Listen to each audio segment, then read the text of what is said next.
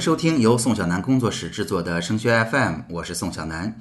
今天是二零一五年的十一月十二号，也是升学 FM 的第三十期。升学 FM 是一档与高中的家长和考生分享与高考、留学有关的信息与经验的播客节目，实用接地气是我们的标签。请大家搜索升学 FM 的 QQ 群来收听节目，这也是您收听最新内容和参与互动最简便的方式。升学 FM 高考群的群号是。二七四四二零幺九九，升学 FM 留学群的群号是三四幺五二九八七五。最近在我们的 QQ 群里，哈，专业变成了大家讨论的热门话题，看得出父母都非常的关心和迫切的希望了解专业的信息，真正的去关心孩子的未来。那么在专业的选择当中啊，经常会出现我们对专业了解不够透彻、望文生义的情况。对于很多专业到底是做什么的？就业如何？深造会走一条怎样的路？适合什么样的人学？填报志愿的时候是不是容易选到？大家对这些内容都没太有概念，所以顺应大家的要求，我们做这样一个系列来解读各个专业。今天我们要聊的是机械工程。首先，机械工程是做什么的呢？从传统意义上说，机械工程就是做机械的设计、制造和控制的学科。举例来说一说，设计就是指。比如说，我们做一个小机器人，我们到底让它用轮子走路啊，还是用腿走路啊？啊，比如说制造，我们就要选择合适的材料啊，哪种类型的钢材呀，把它能够制作出来，而不至于受力把它冲垮掉啊。包括我们用什么样的方式，比如说用单片机，通过简单的编程来控制这个机器人的运转啊。其实啊，机械工程非常符合我们对于传统工科的理解，它会学习机械的基础知识。会学习制图的本领，以及在大二或者大三的暑假需要参加精工实习。机械工程发展到现在呢，它能分的具体的二级学科或者说小的方向还是比较多的，分别是如下这么几种。首先哈，大家在填报志愿当中能够看到的这些名字，包括机械工程、机械设计、机械制造、车辆工程，这都属于机械工程的范畴。那在这个基础上，其实很多同学很关心、很喜欢的航空航天工程，包括飞行器设计，甚至船舶与海洋工程这样的学科，也跟机械工程特别相关。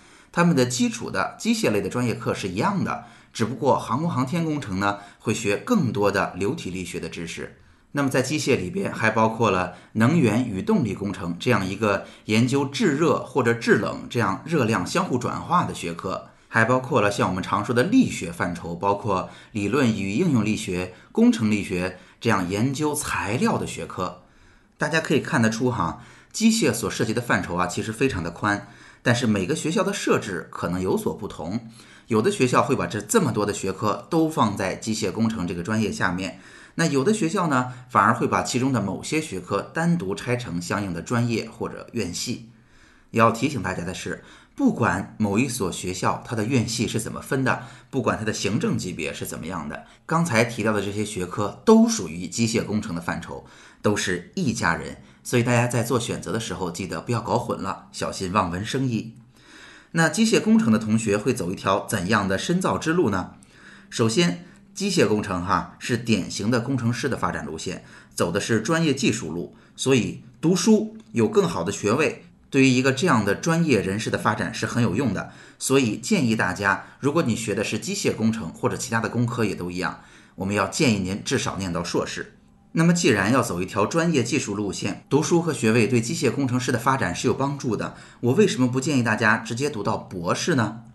是因为哈，机械工程也是一个典型的工程学科，它未来不是在象牙塔里做研究的，更重要的是在工业领域去参与生产实践。所以，即便在校园里深造，最核心的也是得到好的项目，经历过项目的历练。所以，应该这么说，在我们深造的过程中，在哪儿能够得到更好的项目训练，我们就应该去哪儿。所以在本科阶段，我们还没有足够好的积累，可能很难进到很好的平台和公司。所以，读硕士可能是更好的选择。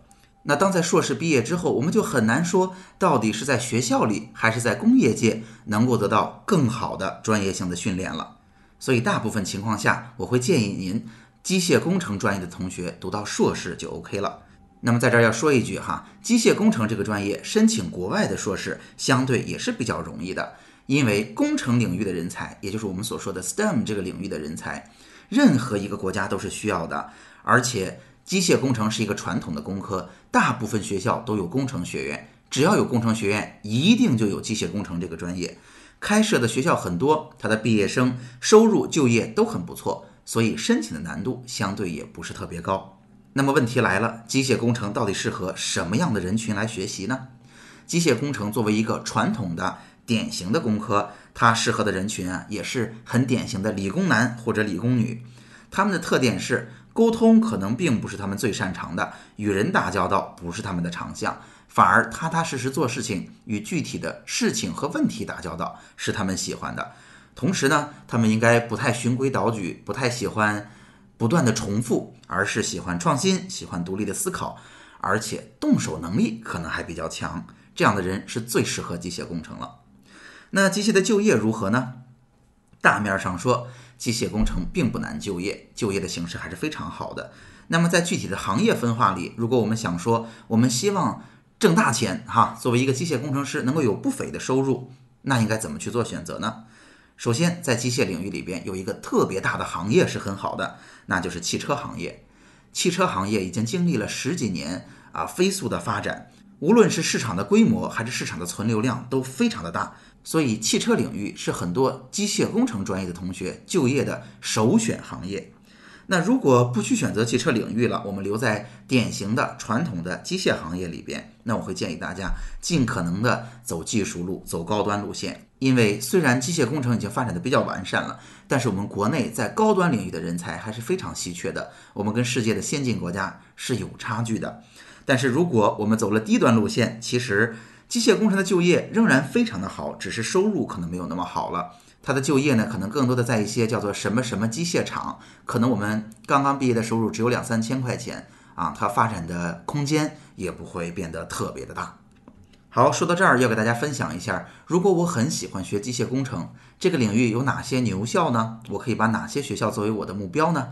当然，给大家说过了，机械工程是一个非常非常古老传统的学科了，只要传统的工科强校，这个专业一定差不了。所以，清华啦。上海交大啦，西安交大、哈工大、浙大、大连理工，而且刚才我们也提过，航空航天这个领域也属于机械工程，包括北航、南航，这都是机械领域超级强的学校，你可以把它作为你的目标了。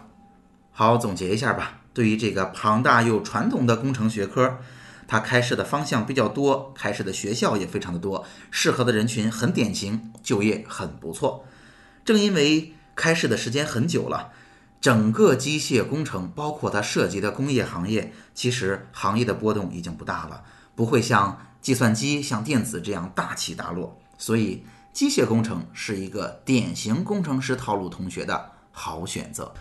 好，今天的内容就到这儿。如果您觉得本期节目很实用，欢迎您把它分享到 QQ 群、朋友圈或者 QQ 空间，让更多家长受益。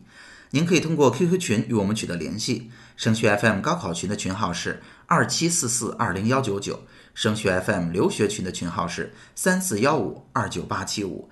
在这里，您不但可以收听最新的节目内容，宋小南工作室还为您准备了直播的课程和个性化的帮助。升学 FM 让我们在孩子升学的路上相互陪伴。我们下期见。